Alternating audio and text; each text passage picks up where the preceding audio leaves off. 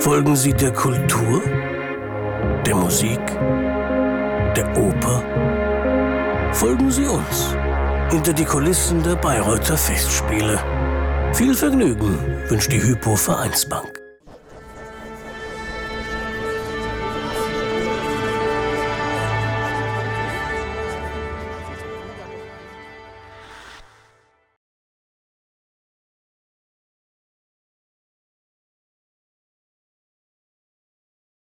Das Horn und Richard Wagner. Das Horn ist natürlich das schwerste Instrument bei Richard Wagner, oder? Mit Abstand, ja, natürlich. Sind sich da alle einig im Orchester? Es gibt bestimmt welche, die das für sich beanspruchen, lieber.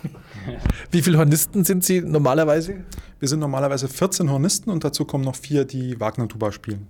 Und die braucht man auch. Unbedingt.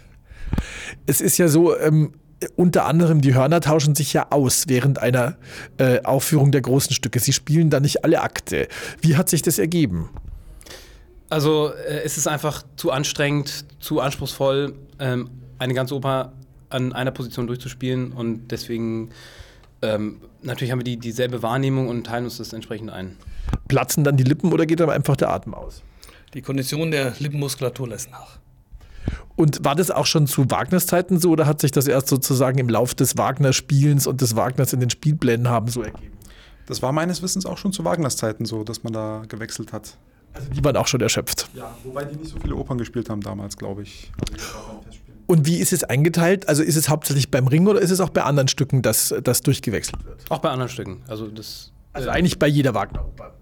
So wie ich das verstehe, bei jeder Wagner, ja. Ausnahme natürlich Rheingold und Fliegende Holländer, nehme ich an. Richtig, Rheingold, Fliegende Holländer wird von der Mannschaft durchgespielt, die anderen werden getauscht.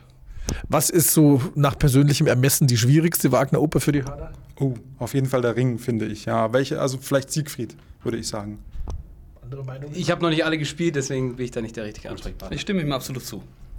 Und, und äh, gibt es da irgendwie eine spezielle Einteilung sozusagen dann, die sich als besonders gut erwiesen hat über die Jahre bei diesen Stücken? Oder äh, das ist bestimmt doch komplizierter, wenn sozusagen auch noch die Hörner einzeln eingeteilt werden müssen? Ja, aber das, das geht in erster Linie, richtet sich das äh, nach dem vorgegebenen Dienstplan hier und nach den Proben und das muss dann mit den äh, Diensten im Heimatorchester abgestimmt werden. Anders funktioniert das gar nicht. Also es ist im Grunde wie bei den anderen auch, nur es ist dadurch, dass es sozusagen noch Einzelakte sind, noch ein bisschen komplizierter. Absolut, ja. Das ist nicht ganz einfach zu koordinieren und ähm, über die ganze Zeit aufzuteilen. Aber unser Diensteinteiler, der schafft das immer ohne Probleme. Ja, wir haben ja auch noch das Problem der Festbesetzung. Also die Festspielleitung wünscht Festbesetzung, auch die Dirigenten.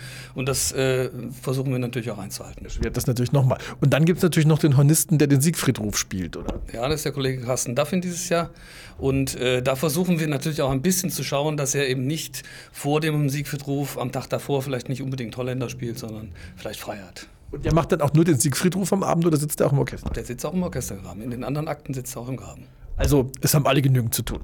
Oh ja, es haben alle genügend zu tun.